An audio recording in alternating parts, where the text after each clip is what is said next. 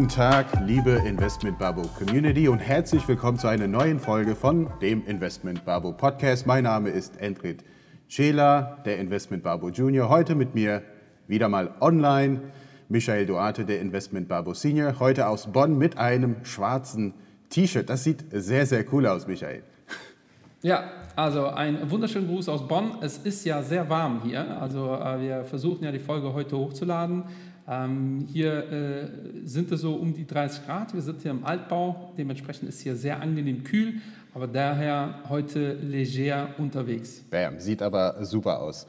Und ja, liebe Investment Babo Community, wir haben uns was Tolles ausgedacht heute. Es ist schon mal angekündigt worden und wir sind heute dran, nämlich das Thema Portfolio-Theorie, Portfolio Theory. Ja, manche, Richtig. manche haben das ganze Leben danach ausgerichtet, manche sagen, das funktioniert doch gar nicht und das wollen wir heute mal unter die Lupe nehmen. Was denken mal die Investment Bubbles über die Ja, Portfolio-Theorie?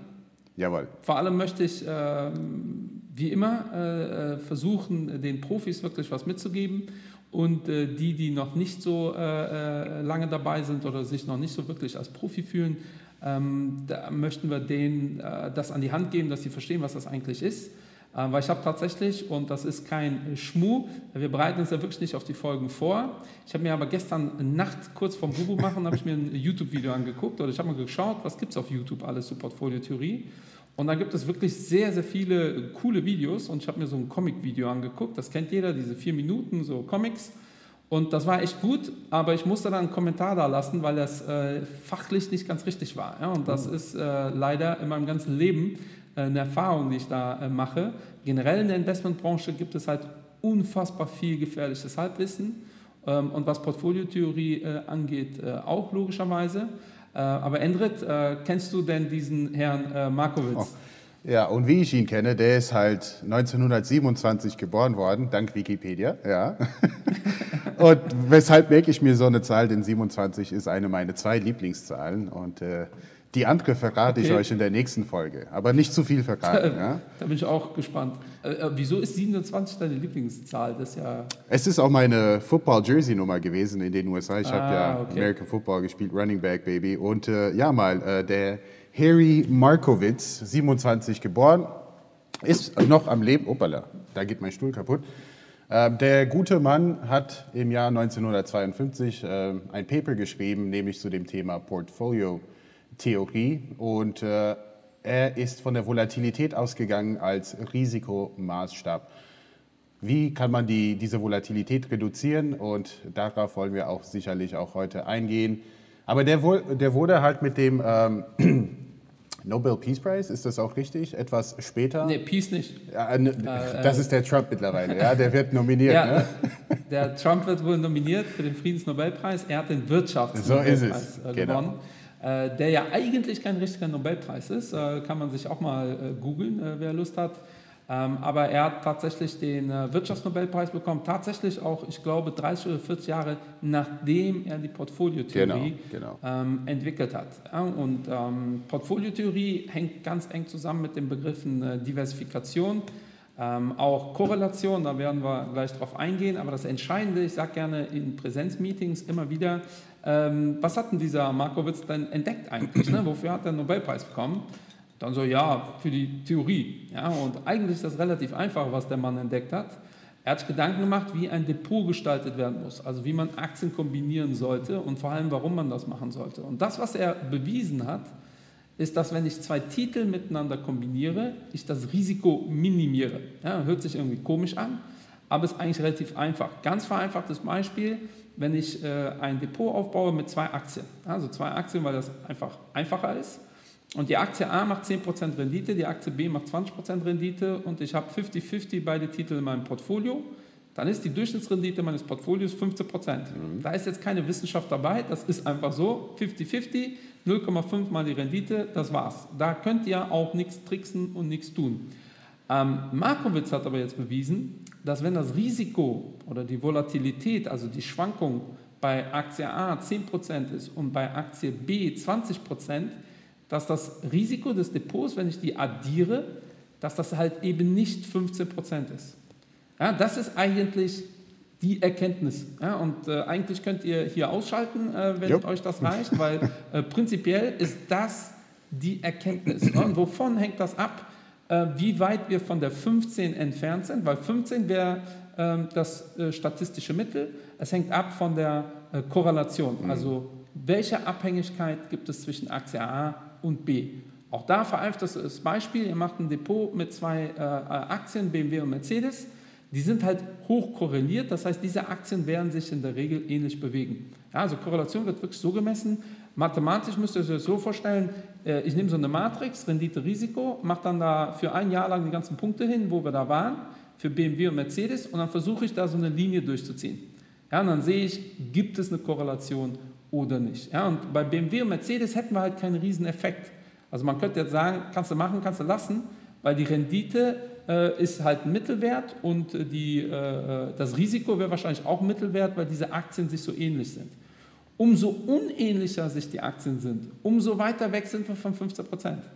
Bedeutet, das Risiko ist dann bei, bei 10 und 20 Prozent von den zwei Titeln, dann nicht 15, sondern vielleicht 12 oder 11 oder sogar 10 oder sogar unter 10. Es ist möglich, und das ist der Mark, hat der Markowitz Aber bewiesen, jetzt, jetzt mal eine es ist Frage. möglich, ganz, ganz das kurz. Risiko darunter zu drücken. Ja, Ich, also ich werde einfach mal zwischendurch ein paar Fragen stellen, denn äh, es gibt dann auch Gegenmeinungen zu, dem, äh, zu der Theorie von Markowitz.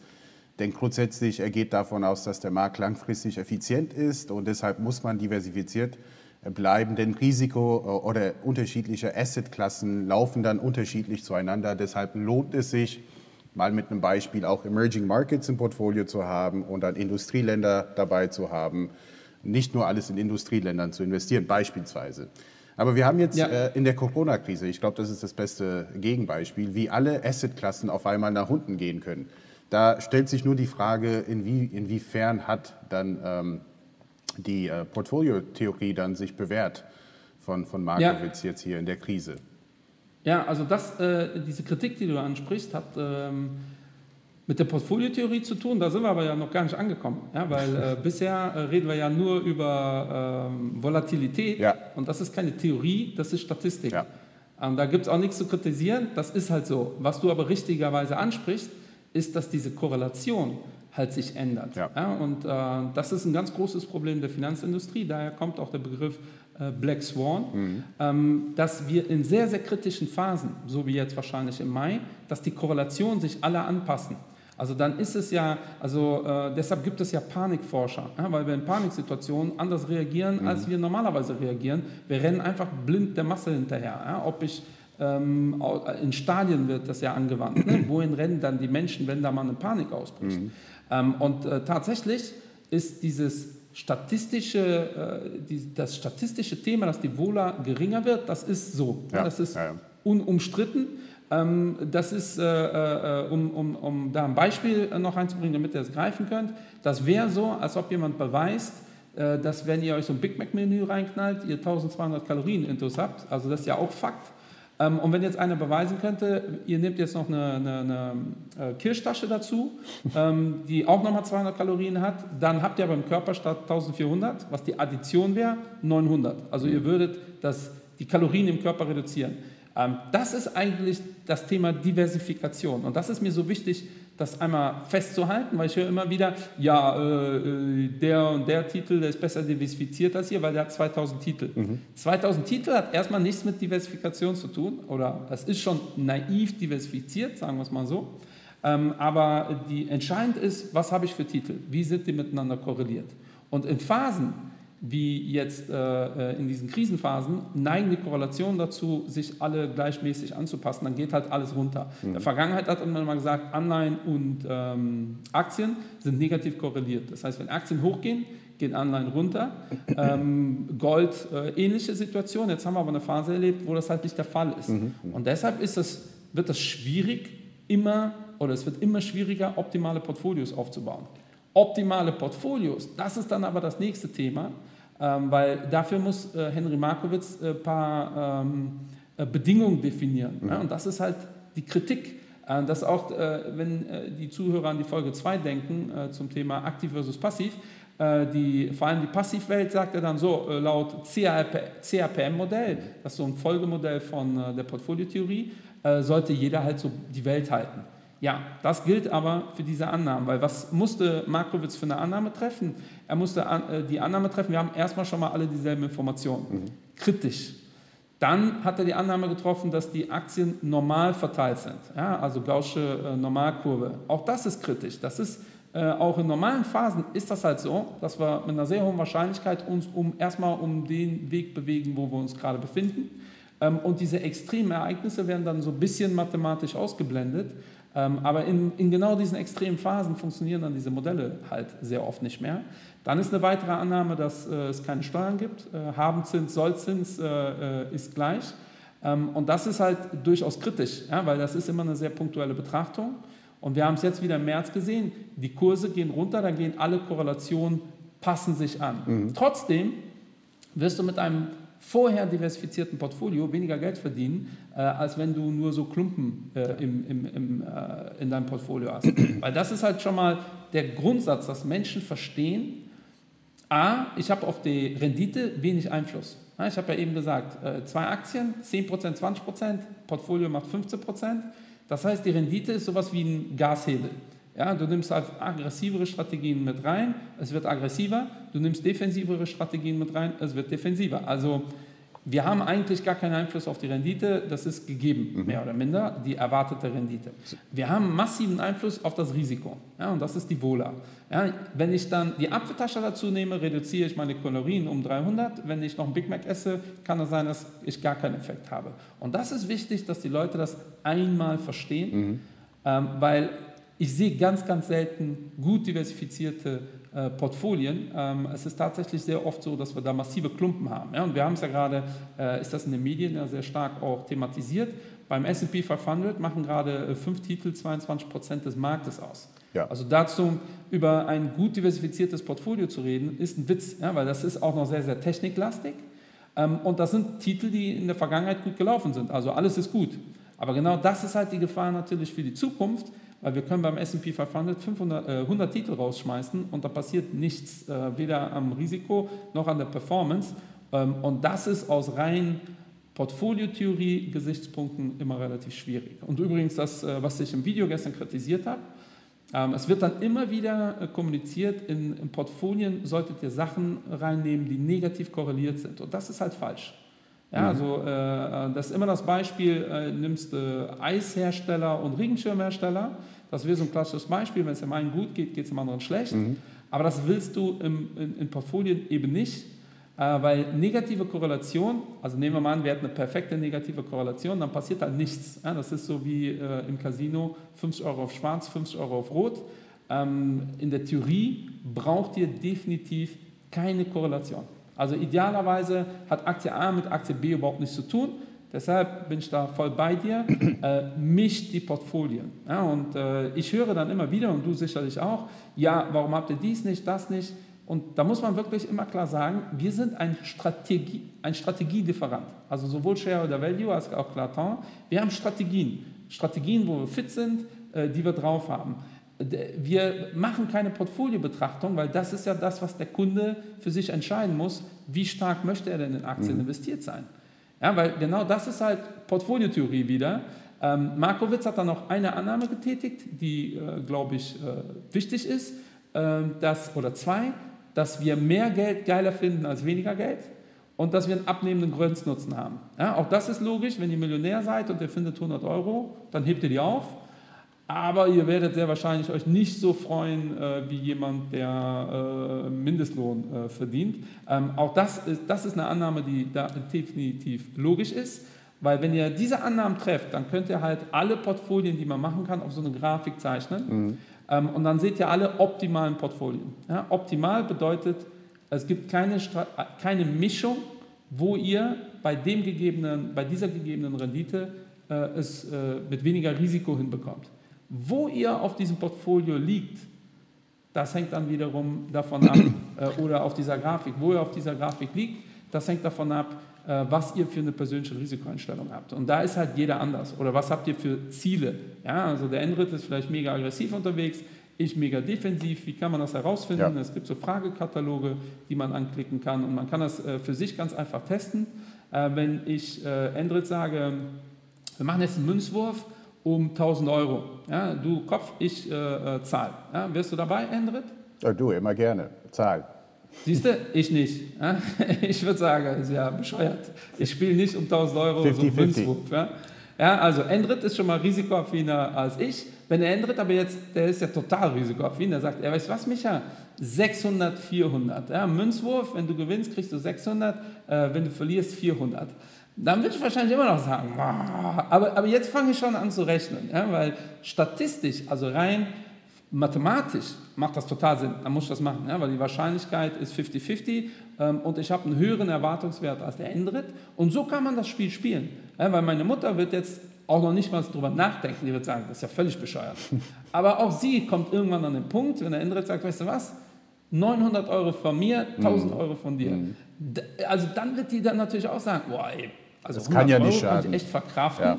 Und bei 50-50, der gibt mir 900, die wird sich wahrscheinlich fragen, ob du dumm bist, aber genau das ist halt Risikoaffinität. Ja. Ja, also ich spiele kein Lotto, weil äh, 136 Millionen zu 1 ist äh, äh, für mich keine, keine, keine Zahl, äh, wo es sich äh, lohnt zu spielen. Aber wenn ihr das dann wirklich professionell macht, habt ihr wirklich so eine Risikoneigung und dann kann man das für euch optimale Portfolio kalkulieren. Ja. So, und dann wisst ihr, auf einen Zeitraum von sieben Jahren ist das deine erwartete äh, Rendite oder zehn oder was auch immer man das äh, berechnen will. Und das ist dein eingegangenes Risiko. Und diese Risikokennziffern, die können kurzfristig auch wie alles andere massiv schwanken.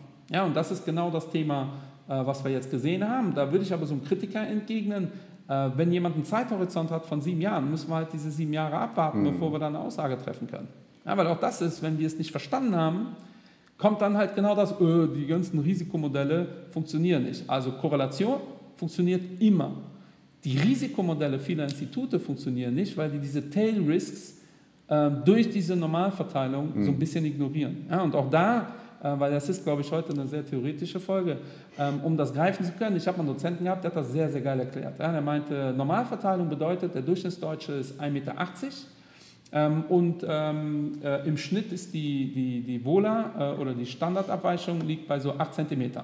Ähm, und die Normalverteilung heißt, hier im Raum werden wir mit einer 68-prozentigen Wahrscheinlichkeit nur Leute haben, die zwischen äh, 1,72 und 1,88 sind. Also ein Sigma, eine Standardabweichung von diesen 1,80.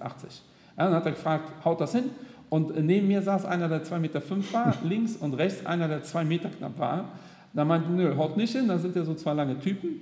Mit einer 99-prozentigen Wahrscheinlichkeit sind wir im 1-Sigma-Intervall. Also äh, 1,72 Meter minus äh, 8 Zentimeter wären 1,64 und äh, 1,96. Und das haut immer noch nicht hin. Und mit einer Wahrscheinlichkeit von 99,75 sind wir im nächsten Sigma-Intervall. Und dann bleibt eine Wahrscheinlichkeit übrig von 0,025 oder was auch immer, die wir ignorieren. Aber genau da hatten wir den Fall, dass dieser 2,5 Meter Typ außerhalb dieses Intervalls war. Ein Modell geht einfach davon aus, den gibt es nicht. Und das ist natürlich kritisch. Ja, und das wird dann Black Swan gerne genannt, so nach dem Motto, ein Ereignis, was mit einer sehr unwahrscheinlichen Wahrscheinlichkeit passiert. Und dummerweise hatten wir in den letzten 15 Jahren drei oder vier Black Ja. Swans. Ja. Ja, und äh, das kann man auch wiederum berechnen, wie hoch die Wahrscheinlichkeit ist, dass wir so viele Black Swans haben. Ähm, und das liegt bei 0,0, aber es ist jetzt nun mal passiert. So, und auch da, ja, äh, äh, Psychologie-Folge, ja, wir haben ja einige Folgen mittlerweile gemacht, das ist so cool, da können wir Ja. uns äh, darauf beziehen. Ähm, denken wir jetzt, ja, dann wird in den nächsten 20 Jahren ja nichts mehr passieren. Und genau das ist statistisch falsch.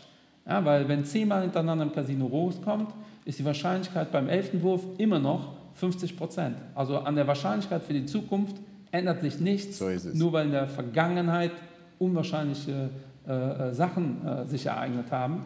Ähm, und das ist halt das Interessante äh, an, dieser, äh, an dieser Welt. Die wenigsten kennen sich damit aus. Ja? Für die meisten ist Portfoliotheorie einfach, jo, äh, da kommt da irgendwas raus und das ist komisch. Ja? Es ist wirklich wichtig, dass so ein optimales Portfolio und äh, CRPM-Modell arbeitet das so ein ein weiter, ähm, dass das tatsächlich eine Theorie ist. So, Aber Michael, kurze Frage, kurze Frage. Ist kurze, safe. kurze Ja. Frage. Ich muss mal ein bisschen dazwischen kommen, weil du kannst stundenlang reden, mein Lieber. Äh, Ja, kurze das Frage, weil äh, wir müssen Sachen auch konkretisieren. Ups, hier ist mein äh, Headphone. Äh, was ist dann die optimale Zahl von Aktien im Portfolio? Und äh, wir haben auch viele Berater da draußen, die ähm, letztendlich auch Endkunden beraten. Oder für die Endkunden, die äh, selber ihr Portfolio gestalten, was ist dann so eine optimale Zahl? Muss man 10 Aktien, 20 Aktien, 30 Aktien oder 50 Aktien im Portfolio haben? Ja. Ich weiß, da gibt es keine Ja. korrekte Antwort. Ähm, aber was würdest du ja. sagen oder was ist dann deine Erfahrung?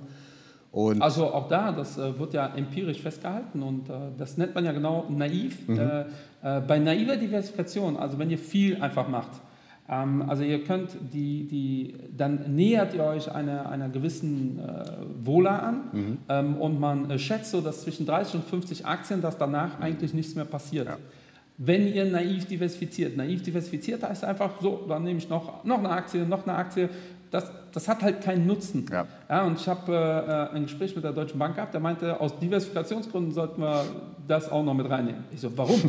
wir haben doch hier die Strategie, die genau dasselbe macht. ja, Ja, genau aus Diversifikation. Ich so, nee, das ist das, genau das. Das Ja. macht keinen Sinn. Das ist so, als ob ich im Restaurant sage, zu meinem Pommes hätte ich noch gern Kartoffelpüree und Bratkartoffeln. Ja, da wird der Typ auch sagen, warum? Das sind letztendlich alles Kartoffeln. Man kann es machen, Ja. aber du hast halt keinen Nutzen dadurch. Ja, Nutzen hast du, wenn du, und da sind wir nicht mehr bei der naiven Diversifikation, ähm, da musst du dir wirklich Gedanken machen und da gibt es keine Zahl. Ja, Solange ihr Sachen findet, die unkorreliert mit eurem Portfolio sind, äh, solange werdet ihr einen Effekt erzielen. Ähm, und genau das ist halt das Thema, weil äh, du kennst das ja auch. Vola ist so das Maß aller Dinge. Äh, willst du mal kurz ein, äh, was für eine SRRI habt ihr, weißt du das? In dem Frankfurter Aktienfonds haben wir vier von sieben, glaube ich. Also Ja. wir sind da relativ Oh, okay. konservativ Sogar- unterwegs. Also jetzt Ja. für einen Aktienfonds ist es konservativ und äh, mit dem Value Focus Fund, da sind wir besonders konzentriert unterwegs. Und dazu möchte ich auch ein paar Worte sagen, also wie das so funktionieren kann, also etwas diversifizierter und was für eine Rendite dabei rauskommt. Und wenn es etwas konzentrierter ist, auch langfristig. Ähm, und da mit dem Value Focus Fund, glaube ich, haben wir eine 5 oder eine 6 von 7. Also da sind wir deutlich Ja. offensiver unterwegs, ja. Ja, aber, aber auch da, ja, akademisch betrachtet, ist es eigentlich ein Witz, über Wohlers zu reden. Ja, weil äh, auch da gebe ich euch da gerne einen Begriff an die Hand, den ihr googeln könnt. Es gibt das systemische Risiko Ja. und das unsystematische Risiko oder systematische und unsystematische Risiko. Und da haben wir genau dieses Thema Diversifikation. Ja, weil ähm, wenn ich ein breit diversifiziertes Portfolio habe, dann interessiert mich nur noch das systematische Risiko. Ja, Was sagt das? Das sagt, dass das unsystematische Risiko ist äh, Wirecard. Das ist ein gutes Beispiel. Ja? Wenn Wirecard euch wehgetan hat in eurem Portfolio, seid ihr nicht gut diversifiziert. Ja, weil äh, wenn ihr gut, breit genug aufgestellt seid, wird euch Wirecard nicht wehtun. Das seht ihr auch am DAX. Ja? Wenn ihr euch den DAX anschaut über ein Jahr, äh, dann seht ihr diese Wirecard-Performance nicht. Also wenn ihr gut aufgestellt seid, bleibt das äh, nur noch das Systemrisiko übrig. Das Systemrisiko ist genau das, was Endrit eben erwähnt hat. Äh, wir haben so eine Situation wie im Februar. Da könnt ihr euch noch so diversifizieren. Das wird euch wehtun. Das ist aber auch das, was ihr in der Theorie bezahlt bekommt. Ja, dafür bekommt ihr eine Rendite und nicht für unsystematische Risiken, die man eigentlich wegdiversifizieren kann. Die Vola betrachtet aber die Komplettschwankung. Und eigentlich ist das dumm, ja, weil natürlich, wenn ihr einen Aktienfonds habt und die Aktienmärkte um 40% einbrechen, werdet ihr auch mit runtergehen. Was interessiert dann die Vola? Viel interessanter ist, und das, das ist dann im CAPM-Modell vor allem sehr stark thematisiert worden, äh, das Beta. Das Beta misst eure Schwankung, wenn ihr so wollt, im Vergleich zum Markt. Ja, oder die akademische Bezeichnung ist euer Risikobeitrag zum Markt, weil ihr ein Teil des Marktes ja seid. Also wie bewegt ihr euch in Relation zum Markt? Und wenn ihr diversifiziert seid, ist das viel interessanter als die Vola. Ja, weil äh, auch da, äh, ETFs haben eine Vola. Was interessiert mich die Vola eines ETFs? Logischerweise, wenn ich einen Index abbilde, wird ich genauso laufen wie der Index. Mir dann die Vola anzuschauen, ist relativ äh, äh, unclever. Aber in, in Deutschland ist Vola das Maß aller Dinge. Und Ja. die SRRI ist einfach nur die Vola der letzten fünf Jahre. Und damit habe ich ein Riesenproblem, weil das einfach nur zyklisch ist. Ja. Das bedeutet, ihr haben, wir haben massiv, oder ihr habt jetzt äh, äh, einen guten Job gemacht, ihr habt jetzt Risikoklasse 4. Äh, Wenn es jetzt so einen massiven Einbruch an den Märkten gibt, äh, wird die Wohler bei euch hochgehen, ihr seid Risikoklasse 5. Das heißt, auf einmal dürfen dieselben Kunden euch nicht mehr kaufen, Jahre weil wir einen Einbruch hatten. Ja. Ja? Obwohl eigentlich jetzt ein besserer Einstiegszeitpunkt ist, weil wir haben gerade einen Kurseinbruch. Also wann kann jeder Aktienfonds kaufen, wenn fünf, sechs Jahre gar kein Einbruch war, die Märkte einfach nur nach oben gestiegen sind, dann kann auch Oma Irmgard, die sich eigentlich dafür nicht interessiert, äh, Aktien kaufen, weil die sind auf einmal Risikoklasse 3. Ja, das heißt, die kaufen die zu hohen Preisen ähm, und dann kommt ein Crash und auf einmal gehen die SRIs hoch, mhm. weil die Wohlers hochgehen und dann darf Oma Irmgard, da muss sie da raus, äh, weil jetzt hatten wir einen Crash. Also absolut prozyklisch und äh, also generell, dass wir uns die Wohler da betrachten, ist schon kritisch. Die Art und Weise, wie in den SRIs die Wohler betrachtet wird, auch kritisch, ja, weil da wird nur eine Jahreszahl betrachtet. Also stellt euch vor, Endrit und ich machen Fonds. Endrits Fonds, wir haben ja heute erfahren, der ist aggressiver als ich, schwankt wie irre. Meiner nicht, aber am Ende des Jahres haben wir beide 6% gemacht. Mhm. Ja, das kann ja sein. Ja? Also so, beide bei 6%. Ähm, und das über fünf Jahre hintereinander. Dann haben wir dieselbe SRRI. Ja, obwohl deine in diesem Jahr viel stärker geschwankt ist als meine. Also da habe ich ein echtes Thema mit. Ne? Aber da seht ihr, auch die Politik aber deshalb ist kommen wir da, Regel nicht so fit. Da kommen wir zu dem nächsten Thema, äh, dass man versucht mit einem Risiko-Rendite-Profil dann quasi äh, diese zwei Fonds zu unterscheiden. Auch wenn jetzt die Rendite am Jahresende gleich sein mag, dann hätten wir dann eine Sharp Ratio. Und ich glaube, wir müssen da echt mal eine Folge dazu machen, dass wir gewisse Begriffe mal auseinandernehmen und sagen, das ja. hat ein Sharp Ratio zu bedeuten, denn ich weiß, die meisten von uns nutzen auch die Sharp Ratios äh, auch ähm, ja, im alltäglichen Doing. Und meine Willst du mal erklären, was Sharp Ratio ist? Genau, das wäre dann äh, quasi Rendite, Rendite gegenüber Volatilität. Das heißt, was für ein Risiko bin ich jetzt eingegangen, um diese Rendite zu erzielen und welches Risiko bist du eingegangen? Und äh, sagen wir mal 10% Rendite am Ende des Tages bei Endrit und dafür 20% Vola dann haben wir eine Sharp Ratio von 0,5. Natürlich müssen wir den risikolosen Zins dann auch betrachten, der bei 0 ist mittlerweile. Deshalb machen wir die einfache Rechnung einfach äh, Rendite ja. durch Vola. Und bei Michael 10% bei 10% äh, Volatilität. Der hat dann quasi die perfekte Sharp Ratio von 1. Ja, es gibt dann aber ja. auch äh, 20% bei 10% Vola. Dann hat der Michael sogar eine Sharp Ratio von 2. Auch das kommt hin und wieder vor. Das sind tolle Fonds, was die Zahl angeht, aber es gehört noch viel mehr dazu. Ich wäre übrigens immer vorsichtig, wenn die Sharp Ratios zu positiv ja, werden. Ja, ja. Also wenn die da praktisch ohne irgendwie Schwankungen eine überragende Rendite hingelegt haben. Wie geht denn das? Ähm, aber auch da, ich habe ja gerade die Vola als Kennzahl äh, kritisiert. Wenn ihr ein vernünftig diversifiziertes Portfolio habt, solltet ihr euch auch nicht die Sharp Ratio angucken, sondern den Trainermaß. Ja? Der macht dasselbe, nur mit, dem, mit Beta. Weil, wie gesagt, bei der Vola da ist auch immer drin, was der Markt so macht. Und dafür kann weder äh, äh, ein, ein, ein Vertrieb oder eine Firma was, äh, noch kann in eurem Portfolio, sollte euch das auch nicht interessieren, weil wenn ihr vernünftig diversifiziert seid, ähm, ist für euch eigentlich nur entscheidend, wie positioniert ihr euch im, im Gegensatz zum Markt. Ähm, aber auch da, äh, die Kennzahl, die jeder Mund hat, ist halt Sharp Ratio mhm. und Wohler. Ja, damit wird wirklich stark äh, umhergegangen. Da gebe ich den Babus hier schon mal direkt den Tipp, immer auch zu gucken, auf, wie viel, auf was für einen Zeitraum die mhm. berechnet wird. Weil da hat man natürlich auch als Firma so eine Möglichkeit, das so ein bisschen ja, zu, äh, in seine Richtung äh, zu manipulieren äh, letztendlich.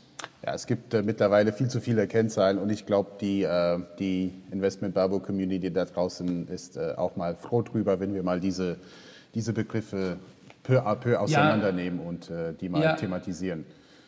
Ja, machen wir. Ich kann aber auch da den Tipp geben, das ist ja alles nur eine Theorie. Ja. So, und wenn man die Theorie versteht, hilft das einem in der Praxis logischerweise. Und ich sage auch, äh, ich unterrichte an der Uni auch äh, hier und da, und da sage ich immer, äh, wenn ihr versteht, was ich erzähle, besteht ihr die Prüfung safe. Hm. Ja, ihr könnt die Prüfung auch bestehen, ohne zu verstehen, was ich sage, da muss man halt relativ viel lernen. Aber wenn man einmal verstanden hat, worum es geht, besteht man die Prüfung.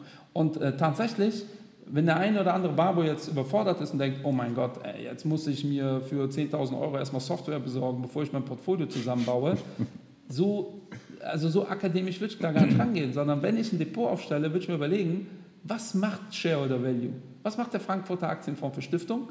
Zum Beispiel, macht das Sinn, den mit dem offensiven Clatin-Fonds zu mixen? So, und dann äh, werdet ihr schnell zum Ergebnis kommen, okay, beide machen Value. Das ist ja schon mal nicht gut, ja, weil äh, ähm, da haben wir schon mal eine Parallele.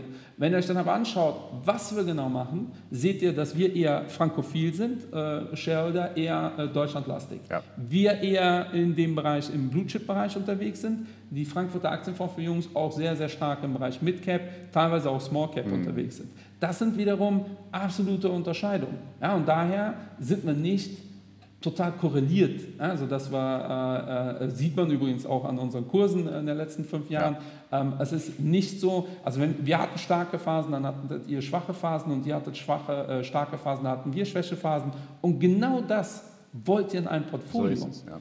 Genau das passiert aber nicht, weil es menschlich ist, äh, weil was wollt ihr? Ihr wollt idealerweise Sachen, die geil gelaufen sind. Ja, und das ist halt wirklich kritisch. Ja. Genau, und das wird auch so verkauft. Ja, dann guckt ihr euch so die Reiter an, boah, die Top 5, die nehme ich. Und die Wahrscheinlichkeit, dass die Top 5 was ähnliches machen, ist natürlich extrem hoch, weil die sind gerade aus gutem Grund gut am Laufen. Mhm. Ja, deshalb haben wir in der Regel überall so eine USA-Überbelastung, äh, äh, weil USA in den letzten zehn Jahren einfach pervers gut gelaufen ist und dann wurde das halt pervers oft verkauft. So, und dann habt ihr automatisch viel USA. Aus rein akademischen oder portfoliotheoretischen Gründen oder aus rein Gründen der Diversifikation macht das nicht Sinn. Aber ich habe es ja eben schon erklärt, worauf haben wir Einfluss? Auf das Thema Risiko. Wann seht ihr, ob ihr ein gutes Portfolio habt oder nicht? Tatsächlich in Krisenphasen. Ja. Ja, und da ist es eigentlich egal, sich in, einem, in eurem Portfolio dann den schlechtesten rauszusuchen. Ihr müsst immer den Gesamtkontext betrachten. Und dann ist es auch egal, dass ihr einen habt, der gerade schlecht aussieht, weil das ist der Job dieses Fonds oder dieser Strategie, gerade schlecht auszusehen. Mhm. Also die Aktienmärkte brummen und ihr habt eine Goldposition, die gerade nicht funktioniert. Dann neigen wir dazu zu sagen, ja, weg mit der Goldposition, ist ja irgendwie doof. Aber das ist ja, wenn die Aktienmärkte brummen, darf die Goldposition gerne nicht funktionieren. So, und das ist wirklich einfach mit gesundem Menschenverstand an die Sache rangehen. Und genau das passiert halt in der Regel nicht. Ich sage immer wieder, ich habe noch nie, Gott sei Dank, Klopf auf Holz, ich habe noch nie ein... Ähm, ein Airbag gesehen. Ähm, und das heißt aber nicht, dass ich im nächsten Auto auf ein mhm. Airbag verzichte. Ja, einfach so, ja, kostet nur Geld, äh, macht ja keinen Sinn. Und so ähnlich könnt ihr euch auch die Portfoliotheorie betrachten. Achtet immer auf das Gesamtkontext, äh, auf den Gesamtkontext, schaut, was habe ich für Strategien, passen die zueinander, äh, sind das unterschiedliche Entscheidungsträger. Ähm, ich würde auch tatsächlich nicht nur ein Portfolio bei einer Gesellschaft mir zusammenbauen lassen weil da habt ihr ja. automatisch eine gewisse Korrelation ähm, und daher macht das durchaus Sinn, Shareholder und Klaton zu mischen. Ich habe das auch schon relativ oft gesagt in mhm. Meetings und dann gucken sich die Leute die Charts an. Und äh, ja, aber hier, das, genau das ja. ist eigentlich Sinn und Zweck äh, der Portfoliotheorie. Okay, ja, also genau, genau so ist es. Und ja. das wäre sowieso meine nächste Frage gewesen. Äh, wir haben jetzt hier über Einzelaktien gesprochen. Das heißt, rein theoretisch, wie sollte mein Portfolio jetzt hier im Frankfurter Aktienfonds für Stiftungen aufgestellt sein? Gut, wir haben auch 40 bis 50 Aktien im Portfolio, wir sind auch breit diversifiziert, aber wir haben jetzt keine 100 oder 200 oder wie manche Gesellschaften da draußen behaupten sich als aktiv gemanagte Gesellschaften, aber trotzdem sind da 3000 Aktien im Portfolio und äh, das ist für Schwierig. mich ja, das ja. ist für mich ein ETF. Jetzt wäre meine Frage ganz konkret ähm, Claton und Shareholder Value. Das haben auch viele Berater, die wir kennen, auch genauso im Portfolio, aber sicherlich noch ein paar andere Fonds dazu. Jetzt meine Frage, wenn wir diese diversifizierte Fonds nehmen, ja, die an sich diversifiziert sind und noch zusätzlich zehn Fonds in unserem Bucket packen, äh, ist das kontraproduktiv oder wie viele Fonds sollte man auch in einem Portfolio haben, jetzt mal für eine langfristige orientierte Geldanlage? Weil ich weiß, du ja. warst früher selber in der Beratung und kannst auch sicherlich ja, was dazu also, sagen. Na, natürlich, wenn du 25 Fonds findest, die irgendwie alle miteinander nichts zu tun haben und Mehrwert bieten, dann mach das. Aber mhm. mir fallen keine 25 Fonds ein, mhm. die sich nicht überlappen. Ja, und in der Regel reichen tatsächlich fünf bis zehn ja. Fonds und dann seid ihr halt perfekt aufgestellt. Äh, es reichen auch drei, dann seid ihr schon vernünftig diversifiziert. Mhm. Ja, weil äh, ich sage immer wieder, die aggressivsten Investoren, die ich kenne, sind meine Kinder. Äh, die investieren sehr aggressiv, also sehr stark in Frontier Markets. Ja. In dem Bereich sind sie auch diversifiziert. Also die sind in dem Bereich diversifiziert. Ich würde den ihr Portfolio noch stärker diversifizieren, äh, wenn ich jetzt noch was Europäisches mit reinnehmen würde. Mhm. Also es macht durchaus Sinn aus Risikogesichtspunkten. Da bei meinen Kindern aber Risiko gerade nicht das Thema ist, weil die nicht so viel Geld haben und extrem viel Zeit, äh, reicht es mir, diversifiziert zu sein in diesem aggressiven Bereich. Ähm, jedem normalen Investor wird schon empfehlen, sich so breit aufzustellen, wie es geht. Also daher bin ich auch, äh, obwohl ich in der Goldfolge gesagt habe, Gold hat keinen intrinsischen Nutzen, ähm, ist das nun mal aus Diversifikationsgründen, bringt das was? Weil Gold wiederum mit, mein, mit unseren Aktien nichts zu tun hat. Ja. Gar nichts. Und dann kann es Phasen geben, wie so im März, wo auf einmal alles runtergeht, weil wir Panik haben. Aber langfristig haben die Titel nichts miteinander zu tun und äh, dann bringt das in meinem Portfolio auch einen Mehrwert. Ne? Das ist äh, wie beim Essen. Ne? Vorspeise, Hauptgang, Nachtisch. Ja, stellt euch äh, was, äh, äh ein diversifiziertes Essen zusammen, so dass es euch schmeckt.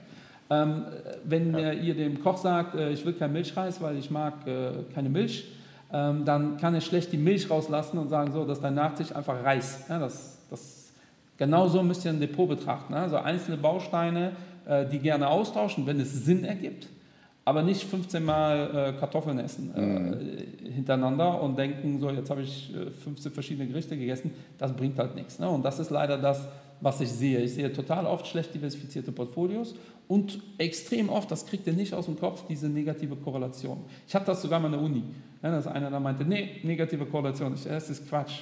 Ja. ja ich, und da meinte er, äh, nee, das habe ich gestern noch gelesen. Ich so, wissen Sie was? Bis nächste Woche äh, können wir das gerne thematisieren. Schicken Sie mir mal Ihre Informationen dazu.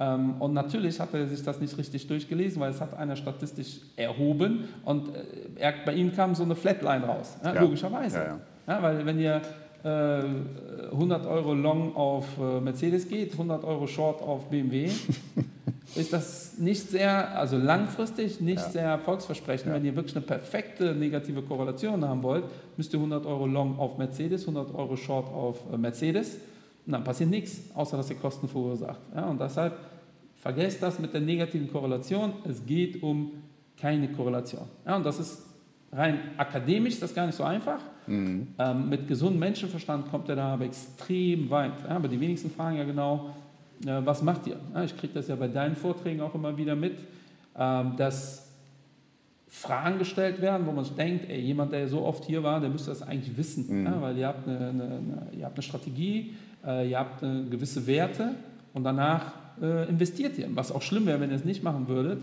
aber dann hätte ich wiederum ein Problem, wenn ich mir so ein Portfolio zusammenbaue und denke, die Shareholder Jungs machen irgendwie das, wozu sie lustig haben, sind.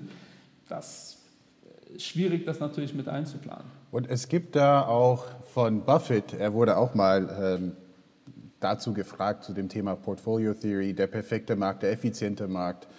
Denn Buffett sagt auch sehr, sehr oft, also wenn ich jetzt keine andere Wahl hätte und wenn ich keine Ahnung vom Aktienmarkt habe, dann würde ich mein Geld einfach mal in dem S&P 500 packen und gut ist und langfristig liegen lassen. Ähm, ja. Was er damit meint, ist natürlich, bevor ich jetzt nicht investiert bin, dann mache ich das einfach mal mit einem S&P 500 ja, es sind eben 500 Unternehmen aus den USA. Es ist auch eine Wette auf die USA. Der liebt ja natürlich Amerika und wettet Wie alle auf, Amerikaner? Genau, wie alle und inklusive hier, bin dort aufgewachsen. Und, äh, aber was er nicht sagt, ist quasi, dass man das Geld nicht aktiv managen sollte, was er letztendlich mit seiner Berkshire Hathaway macht. Aber da sind dann verschiedene ähm, ja, äh, Risikokennzahlen zu beachten, zu betrachten. Und äh, die Rendite ist auch eine ganz andere, das muss man auch sagen. Und da gibt es auch äh, eine schöne Statistik, die sagt, 70 Prozent aller Fondsmanager schlagen den Benchmark nicht. Und ich sollte auch das dazu stimmt. sagen, wo ist denn das Problem? Es ist auch richtig so. Dann muss man auch seine Hausaufgaben machen. Dann, für mich bedeutet das, äh, ich sollte einfach mal blind einen Fondsmanager wählen und er soll in der Lage sein, einfach mal die Benchmark zu schlagen. Also so funktioniert das ja. nicht. Und das ist auch mein Problem und ich glaube auch das Problem von äh, Buffett und mancher andere Aktivinvestoren mit der Portfoliotheorie. Denn du hast es schon gesagt, ähm, rein theoretisch sollte ich, um mein Portfolio zu diversifizieren, 20 Aktien nehmen und sagen, oh, das ist mir immer noch nicht genug. Ich nehme einfach mal blind noch 20 weitere Aktien und so habe ich mein Portfolio ähm, diversifiziert. Unser Problem, das wäre naiv diversifiziert. Genau, aber das, naiv das machen auch viele leider. An seine Grenzen. Genau. Ja, ja, klar. Und das Problem ist halt, was wir machen und was ihr macht bei Claton, wir besuchen auch diese Unternehmen, denn der menschliche Faktor darf auch nicht verloren gehen. Denn diese Unternehmen werden nicht von Robotern äh, gemanagt. Äh, es stehen auch Menschen dahinter, es stehen Menschen mit Vision, sei es jetzt bei Microsoft, sei es jetzt bei Amazon, sei es jetzt bei Apple die ähm, auch einiges kaputt machen können und der, der, der, oder einiges auch richtig machen können. Und der, der menschliche Faktor darf auch nicht ver, äh, verloren gehen. Und das ist der ganz klare Unterschied, wo wir sagen, äh, diversifiziert ja, aber mit Menschenverstand. Also welche Aktien landen bei mir im Portfolio? Und das hat man üblicherweise nicht mit einem ETF, ganz klar. Ne? Ja, weil äh, was dazu noch kommt, ist natürlich die Komponente äh, Ethik, äh, ESG-Kriterien, Moral.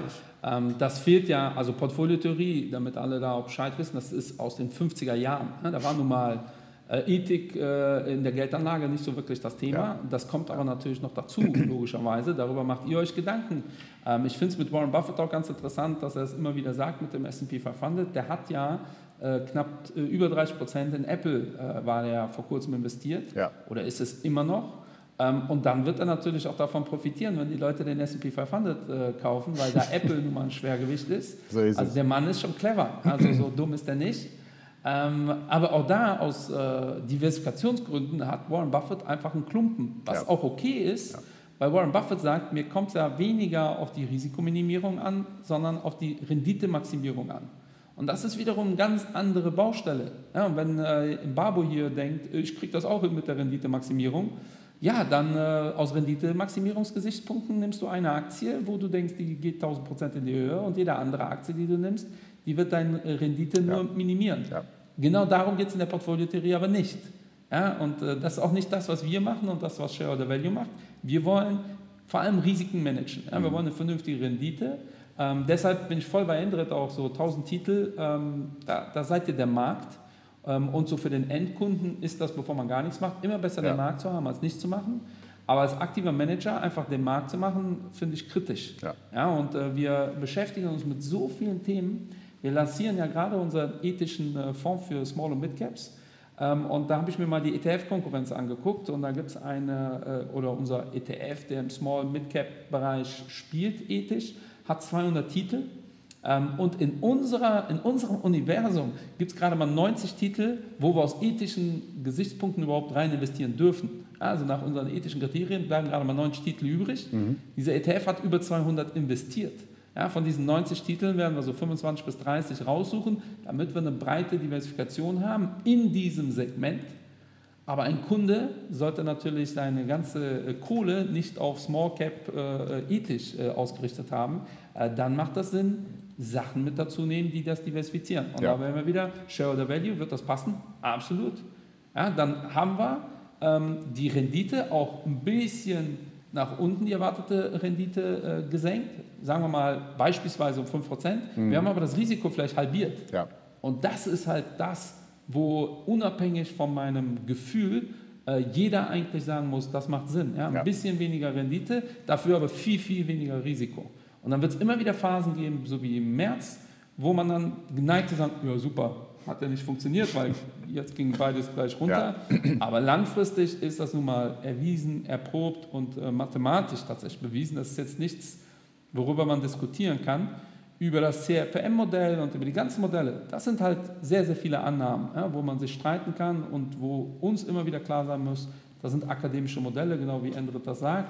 Äh, Frank Fischer macht das ja nicht, deshalb habe ich mich in der zweiten Folge auch so aufgeregt über dieses äh, Wir investieren äh, wissenschaftlich.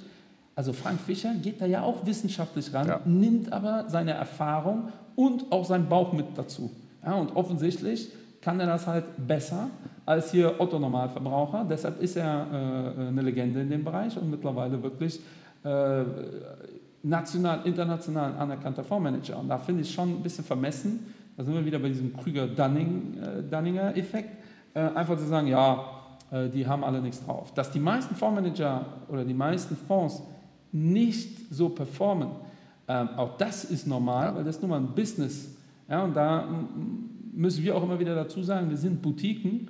Ähm, das heißt, äh, bei äh, Shareholder Value, die Jungs haben wirklich Druck, dass die da einen guten Job machen. Äh, wenn Shareholder Value 1000 Fonds hat, ja, dann ist denen auch egal, dass 200 irgendwie gerade oder Genau, 500 irg irgendeine wird schon laufen, richtig. Ja, man braucht vielleicht 10 gute Fonds, Ja. 20, ja, die der Vertrieb gerade hypt. Ähm, wenn die nicht mehr laufen, wird der Vertrieb dann wieder andere hypen und dann wird halt geswitcht. Ja? Dann hat man halt 900 Fonds, die Schrott sind. Also Ja. auch das ist absolut normal. Das wäre so, als ob ich sagen würde, äh, 80% der Metzger äh, sind äh, nicht so qualitativ hochwertig wie äh, äh, irgendeine Benchmark, weil meine Benchmark ist ein Metzger bei mir um die Ecke, der hervorragend ist. Äh, da wird mir mein Metzger auch sagen, ja natürlich sind die meisten schlechter als ich. Ja, wir machen ja nicht ohne Grund den Umsatz, den wir machen. Ähm, bei der Finanzindustrie neigen wir dann aber dazu, daraus komische Ableitungen zu treffen. Und wie gesagt, das ist jetzt wieder kein ETFs machen keinen Sinn äh, Vortrag. Ähm, ETFs sind in der Regel, oder mit ETFs könnt ihr gut diversifizieren. Ähm, aber ich wiederhole, ihr könnt das. So, ein MSCI World ist nicht gut diversifiziert und das Thema habe ich regelmäßig. Ja, MSCI World ist gut diversifiziert. Sage ich immer, warum? Ja, weil es 1600 Titel sind. Das hat mit gutem Diversifikation nichts Ja. zu tun, das ist einfach viel. Ja, wir können da 500 Titel rausschmeißen, da passiert nichts. Also wofür brauche ich diese 500 Titel? Und wie groß ist der Ja, Anteil von USA im MSCI World? Also ziemlich Über groß. 60 Prozent. Also, Ja, und äh, super, ist alles gut Ja, gelaufen. wunderbar, aber das ja. hat genau wieder das Ding mit äh, äh, Endrit sagt, was willst du mit Airbag? Äh, ich fahre ohne Airbag rum und äh, ist doch auch nichts passiert. Ja. solange alles gut geht, interessiert mich mein Airbag nicht. Aber äh, wenn mal was passieren sollte, interessiert mich mein Airbag schon. Ja, und ich habe es 2008 erlebt. Ähm, da sind die Korrelationen auch alle in dieselbe Richtung gegangen. Da muss man dazu sagen, gab es dann noch Zinsen. Mhm. Ähm, aber ein breit diversifiziertes Portfolio hat einfach viel weniger auf die Nase bekommen als jetzt. Ja, äh, als äh, ein nicht äh, diversifiziertes Portfolio. Und das ist jetzt genauso. Ja, wenn ihr euch anschaut dieses Jahr, äh, was haben da unterschiedliche Branchen, wie stark haben die auf die Nase bekommen? Ähm, und äh, da muss man auch sagen, Value hat jetzt auf zwei Jahre, sieht Value nicht ansatzweise so gut Ja, aus wie Growth. Ja. Ja, aber ich kann mich nicht erinnern, dass wir jemals in irgendeinem Podcast gesagt haben, macht kein Growth. Mhm. Ja, also das ist ja bescheuert. Das ist ja in einem Portfolio, macht halt beides Sinn. Ja. und äh, da, das Problem ist aber jetzt, jetzt schalten alle wieder auf Growth. Ähm, aber empirisch hat zu 80% eher Value funktioniert als Growth und auch das wird sich dann wieder drehen. Ja. Dann läuft Value, dann werden wir sagen, haha, haben Oho. wir es doch gesagt. Die ganze Zeit. Dann sammeln wir, genau, dann gehen die Leute wieder, weil die enttäuscht sind im Bereich Growth, gehen die wieder auf Value über, wo wir dann auch sagen werden, vielen Dank, finden wir super, aber so richtig clever ist das nicht. Ja. Also stellt euch breit auf ja, und die Verlierer äh, gehören dazu. Das ist tatsächlich, da fallen mir Millionen Beispiele ein, in vielen Themen so. Ja. Mein Lieblingsbeispiel ist tatsächlich das Essen, weil jeder weiß, ich hasse Senf. Ja, das ist das Einzige, Echt? was- das wusste ich jetzt mein- nicht. ich hasse Senf. Das ist das Einzige, ich sage immer, sobald man Vater wird, äh, wenn die Kinder sagen, ich will nicht mehr, dann gucken die die Mutter an, die Mutter nickt und dann geben die es dem Vater an, der Vater isst das. Ja, das wirst du auch irgendwann erleben. Äh, also ohne nachzufragen, schluck, bist eigentlich wie eine menschliche Mülltonne. Äh, aber meine Familie weiß, sobald das Senf an der Gabel ist, war es das für mich, ja, weil Senf ist eklig. Aber Senfsoßen oder in Salaten ist das in Ordnung. Ja, also auch da, ich mag Senf nicht, also so gar nicht, ich finde es wirklich abartig, aber so eine Senfsoße im Salat, das ist super. Ja, also in dem Kontext macht das Sinn. Ja, und ich werde auch nie in einem Restaurant sagen, ey, sobald sie da Senf verarbeiten, haue ich ja ab. Ich bin ja nicht allergisch dagegen, da wird das vielleicht Sinn machen. Ähm, aber das ist so ähnlich das mit Portfolien auch. Ich bin kein Gold-Fan, ich finde schon, dass aber in einem Portfolio eine Absicherungsstrategie äh, reingehört. Auch das ist ein Thema, was wir mal thematisieren können. Welche Absicherungsstrategien gibt es denn neben Gold noch? Ähm, aber wenn jemand sagt, ich möchte Gold als Absicherungsstrategie, ist das total legitim. Ja, es ist unkorreliert zu, zu allen anderen Sachen. Wenn ihr 90% Gold habt, dann bin ich wieder an einem Punkt, uh, Das Ja, ist aber wieder guck mal, ein? Klumpenrisiko. Genau, Ja. genau. Und das ist halt nie gut. Klumpen, Ja, absolut. Äh, historisch äh, war noch nie gut, ist mathematisch, empirisch, evident, das Ja. ist wissenschaftlich bewiesen. Ähm, alles andere finde ich immer kritisch, wenn die Leute mir kommen mit äh, Wissenschaft, äh, ist bewiesen, bewiesen. Äh, also Empirie und Wissenschaft sind auch nochmal zwei unterschiedliche Paar Schuhe. Ähm, da kann ich hier und da allergisch äh, darauf reagieren. Und so kommen wir, liebe Investment-Babus, am Ende Ende. unserer Folge. Ja. Und ich möchte nur einen, einen Satz am Ende sagen von meiner Seite. Äh, Das ist dann äh, der Satz. Nehmen Sie das gerne mit. Timing is your enemy, but time is your friend. Also Sehr wirklich nutzt die Zeit, Zeitfaktor, langfristig denken, also nachhaltig denken und nicht nur in Quartalen und nicht nur an Tagen Daytrading Finger von lassen. Ja. Ihr könnt ruhig mal ausprobieren, was Daytrading ist. Auch da, ich kann gerne wieder Daytrading, Anekdote, zwei Wochen alt beim Fußball, sagt ein Lehrer zu mir, oh, im Urlaub war so ein Typ neben mir, der war die ganze Zeit mit dem Handy am Machen. Habe ich ihn gefragt, was machst du? Und der verdient voll viel Kohle mit Daytrading. Äh, ich voll so, viel. Ja, also der, hat, der macht so äh, Puh, Puh, ich so Putz. Ja, der macht Putz. Der hat eine Methode entwickelt, da weiß er am Tag vorher, was am nächsten Tag passiert. Ach was. Ich so, verstehe mich nicht falsch, hat er nicht. Doch, hat er. Äh, wa- Was hätte er davon, äh, mich anzulügen? Ich so, ja, mir fallen äh, 20 Gründe ein, was er davon hätte, dich anzulügen. Glaub Verkauft mir, ihr sein Buch. Der kann das nicht. Der, äh, doch, ja, ich glaube schon. Ich so, ey, das wäre so, als ob ich dir sage, ich war im Urlaub, da war ein Arzt neben mir, der hat Krebs geheilt, aber der sagt das keinem, weil der will eigentlich nur seine Familie behandeln. Ja. Das ist doch unglaubwürdig. Der, ja, aber warum sollte er mich anlügen? Ich so, ja, vielleicht, weil er zum Beispiel will, dass du bei ihm investierst. Ich so, was macht er beruflich? Ja, der ist Lehrer. Ich so, aha. Und hat aber Ich so, auch da, wenn er das könnte, dann wäre er in einer Woche Milliardär. Ja. also nicht Millionär, Milliardär. Echt? Ich so, uh also, ja, aber ein Kumpel von mir hat ihm direkt gesagt, du hast 5000 Euro, mach was damit. Und da hat er Nein gesagt. Ich so, ja, vielleicht reichen ihm die 5000 nicht. Ja, ja. Also macht dir wirklich Gedanken. Aber wir wollen das ja glauben. Das ist ja das Verrückte. Ja, also ich äh, fand es mal wieder faszinierend, äh, dass das äh, Behavior, ich habe dir auch direkt gesagt, hör dir mal Behavioral Finance an, äh, die Folge, und äh, Derivate, dann äh, bist du da auf jeden Fall fitter. Äh, wir müssen noch klären, ähm, wir, äh, was wir als nächste Folge machen, weil Yep. wir haben eine Sonderfolge, können wir jetzt hier schon äh, raushauen. Ähm, das war sehr theoretisch, die nächste wird sehr praktisch. Da geht es nämlich darum, wie werdet ihr reich? Ja, also in der nächsten Folge erklären wir euch, wie ihr reich werdet. Wir haben auch einen Gast dazu genommen, weil äh, Enrit und ich offensichtlich noch nicht reich genug sind, um da Tipps zu geben. Äh, aber wir haben äh, jemanden eingeladen, der da ein paar Tipps an die Hand gibt. Äh, wirklich ganz praktische Sachen. Ja. Wie Ja. kann man eigentlich investieren? Was sollte man da machen? Also wie werdet, wie werdet ihr reich?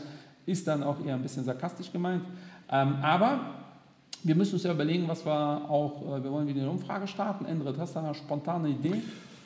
Daytrading. Oh, Daytrading finde ich super.